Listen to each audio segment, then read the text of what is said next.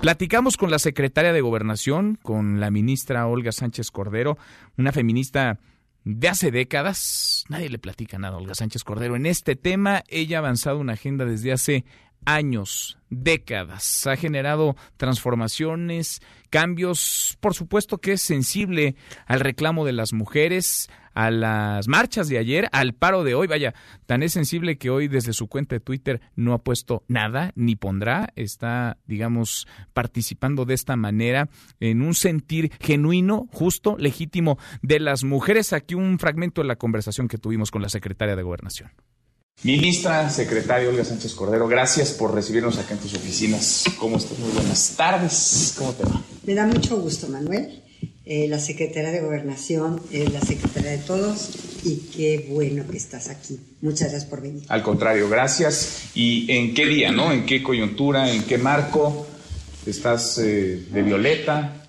con la causa, acompañando la causa de las mujeres, como desde hace muchos años? Totalmente empática con esta causa, totalmente empática, y me dio mucho gusto que el día de ayer se mostrara la fuerza que tienen las mujeres en este país. Ahora sí que unas somos todas y todas somos una. Salieron como no las habíamos visto nunca. Las hemos visto muchas veces, pero quizá no en esta proporción, no en esta dimensión. Yo creo que fue de verdad impresionante y muy emocionante. Yo me emocioné mucho y me emocioné de ver que todas estamos en una causa común y la causa es las violencias, las violencias en contra de las mujeres en todos los ámbitos de la vida privada y pública y laboral de las mujeres, porque ahí está la violencia presente. Entonces, esta, este grito, esta rabia, este enojo, ¿sí? Es justificado y legítimo. Ahora, ¿qué tenemos nosotros que hacer como autoridades? Porque ese es el otro tema. Dar una respuesta más eficiente y más rápida. Y más rápida. Yo en lo personal te estaba comentando hace un momento que tengo una reunión con mis colaboradoras, que por cierto son mujeres muy comprometidas, y son muy experimentadas y expertas en los temas. Son feministas. Y son feministas de cepa. Muchas de ellas me acompañaron en la corte. Eh, Mara Gómez, Mónica Maxice. claro. Y Nadim, no se diga el prestigio que tiene internacional. Pero ¿qué les dije? ¿Y qué les voy a seguir diciendo?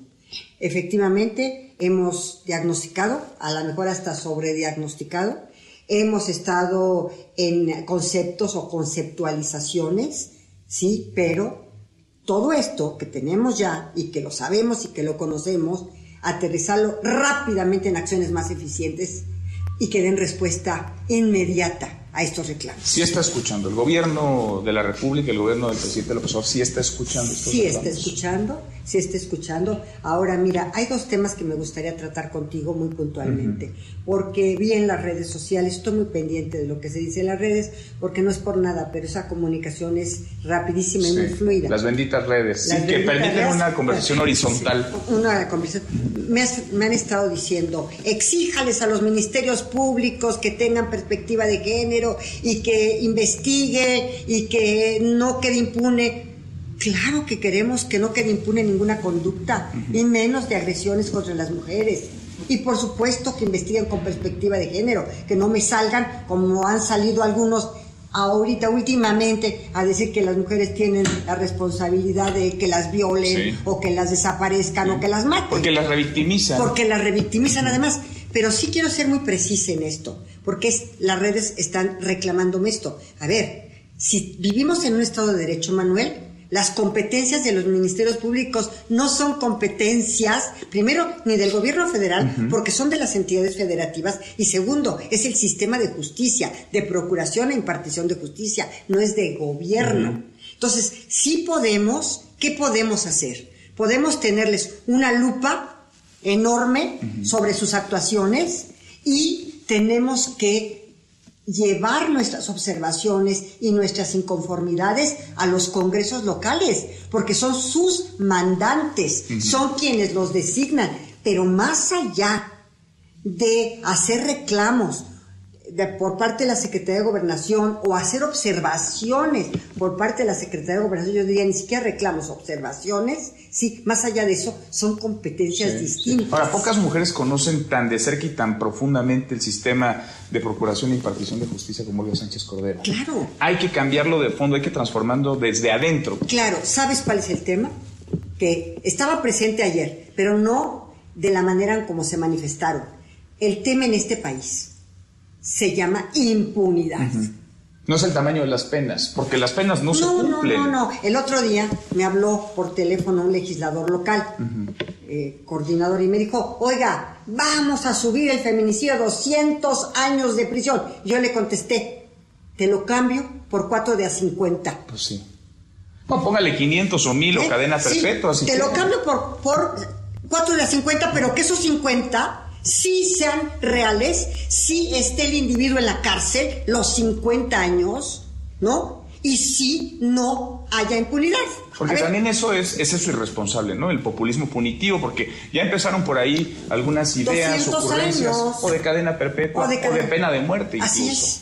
A ver, que si son 50 años, que esos 50 años efectivamente se sancione esa persona con 50 años.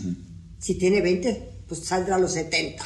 Ahora, las mujeres están agraviadas, están dolidas, justamente con legitimidad, digamos, la causa que las tiene hoy en las calles. Por supuesto, precisamente por el tema de la impunidad, por el tema de la, de la no investigación, de no judicializar estas agresiones, por supuesto, y tienen un legítimo reclamo. Ahora, ¿qué podemos hacer nosotros desde la Secretaría de Gobernación?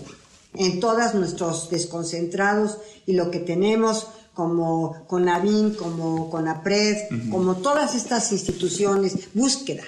Que hay que hacer búsqueda con perspectiva de género también y alertar inmediatamente, sacar la alerta y los protocolos y que se actualicen los protocolos de inmediato. Y ahí está Carla Quintana, que es una maravilla lo que hace, ¿eh? como también lo es Candelaria, como lo es Nadine, como lo es, bueno, Gabriela Rodríguez en Conapo. O sea, tengo guerreras. Mira, hemos platicado con las cuatro que nombraste, con las cuatro que mencionaste. Mónica Maxice también. Con Mónica también. Y de pronto parece que lo que falta es, híjole, ese, ese impulso porque conocen perfectamente, han estudiado desde hace mucho tiempo, han estado también en el campo pero de pronto parece que romper esas inercias que llevan ahí muchos años, décadas, que no comenzaron el 1 de diciembre de 2018 y que no se agotan con el gobierno federal, no es fácil romperlas, pero también de pronto parece que se ponen una, eh, un estigma, que se ponen una camisa que no le corresponde al gobierno federal, porque el reclamo, yo lo escuchaba ayer, el reclamo no es contra una persona, no es contra un gobierno, es contra un sistema patriarcal que ha desde hace muchos años oprimido a las mujeres que las tiene hoy en desventaja. Hoy, hoy lo comentaba el presidente en la reunión de seguridad, la educación. La educación de que tengamos una educación igualitaria, una educación en donde no haya esta eh, construcción del sistema patriarcal desde pequeño, sino al contrario, una deconstrucción del sistema machista, del sistema patriarcal. Y yo creo que lo que él decía era, los valores, la cultura, los valores de la no agresión, de la no violencia y también, por supuesto, la educación. Entonces, sí hubo una reunión de, en el Gabinete de Seguridad muy, muy empática y muy afín a, precisamente al movimiento del día de ayer. ¿Tú crees que el presidente está sensibilizado? Yo creo que el presidente está sensibilizado. Él, sus causas son sociales. Sus causas son sociales y su problema más importante es la desigualdad la desigualdad. Y dentro de la desigualdad, la más desigual es la mujer. Dentro de la opresión, la más oprimida es la mujer. Dentro de la pobreza, la más pobre es la mujer. Dentro de las violencias, la más, la más violentada es la mujer. ¿Y no tendría que detenerse con esa especificidad en las mujeres? Yo soy la que me, estoy eh, dedicando mucho a esto. Él lo entiende y tan lo entiende que tenemos el 60% de becarias, jóvenes mujeres becarias, y tenemos 60% de jóvenes mujeres construyendo el futuro. Entonces, creo que ahí hay un mensaje de que hay una desigualdad y de que la oportunidad está más hacia las mujeres. Ahora, Yo que conozco el tema y que lo he vivido y lo he luchado por más de 50, por más de 50 años, Manuel. Tú vienes del movimiento del 68 de antes incluso. De antes incluso, de antes incluso. Entonces, desde mis 16, 17 años o quién sabe, tengo 52, 53 o 55 años en esto. Pero lo tengo en esto y no he luchado. He luchado los derechos y libertades como no tienes idea, sobre todo las libertades de las mujeres y los derechos. Y el otro día que estaba yo en el Senado recordando la conferencia de Beijing eh, de 1995, en donde me parecía increíble que la declaratoria de Beijing fuera como los derechos de las mujeres son los derechos de todos, ¿no? Y todos los derechos son de las mujeres. Ok, esa declaración pareciera que no la tendrían que haber dado y la tuvieron que dar porque no todos los derechos eran de las mujeres y los derechos humanos eran de todas las mujeres. Y siguen sin serlo. Y siguen sin porque serlo. Porque a veces están escritos pero no se llevan a la práctica. siguen sin serlo. Y siguen sin serlo. Me platicaban todavía de un rezago ahí en algún código eh, civil todavía que han quedado resabios impresionantes eh, ya se ha avanzado mucho en esa legislación, pero siguen teniendo este, por ejemplo. En la legislación de Chihuahua, el hombre que se divorcia se puede casar al día siguiente. La mujer que se divorcia necesita dos años. Increíble para volverse a casar. Increíble. Y sigue siendo criminalizado, por ejemplo, el aborto. Y siguen habiendo mujeres hoy que pagan más tiempo en la cárcel por haber cometido el mismo delito que un hombre.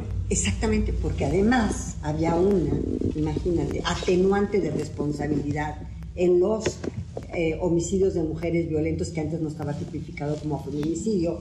Y entonces resulta que el, estado de violencia súbita del hombre, estado de violencia súbita, disminuía, atenuaba la pena hasta dos o tres años de prisión.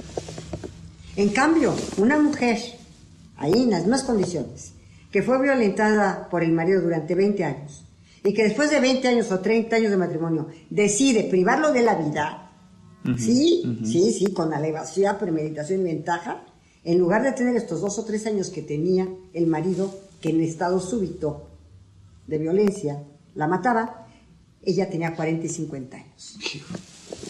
Cuando las violencias comienzan en no pocas ocasiones dentro del hogar, dentro de las casas, en los espacios que tendrían que ser seguros, en las escuelas, en los hogares, en los trabajos.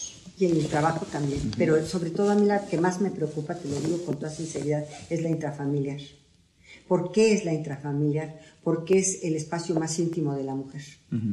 Y ahí es donde no hay testigos, no hay más que pruebas indirectas sobre lo que está aconteciendo realmente de la violencia que sufre y los niños también y las niñas. ¿eh?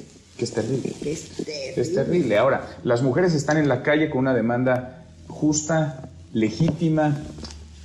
El gobierno federal nos dice, la Secretaría de Gobernación, escucha, es receptor de esos reclamos, de esas demandas, pero también hay grupos que están tratando de montarse en esta ola, en estas agendas, para llevar agua a su molino, para hacer cálculo político electoral. Eh, efectivamente. A ver, yo que conozco el movimiento hace tantísimos años, sé perfectamente que muchos de los que están ahí, que muchos de los que han propiciado esta, esta, esta marcha, o se han montado más bien en ella, no la han propiciado, se han montado en ella, ¿sí? No son del movimiento feminista. Parte de la conversación con la ministra Olga Sánchez Cordero, la secretaria de Gobernación. ¿En qué marco? Además, entre las protestas de ayer domingo 8 de marzo, el paro nacional de mujeres este 9, Olga Sánchez Cordero, una feminista de hace muchos años. Mesa para todos.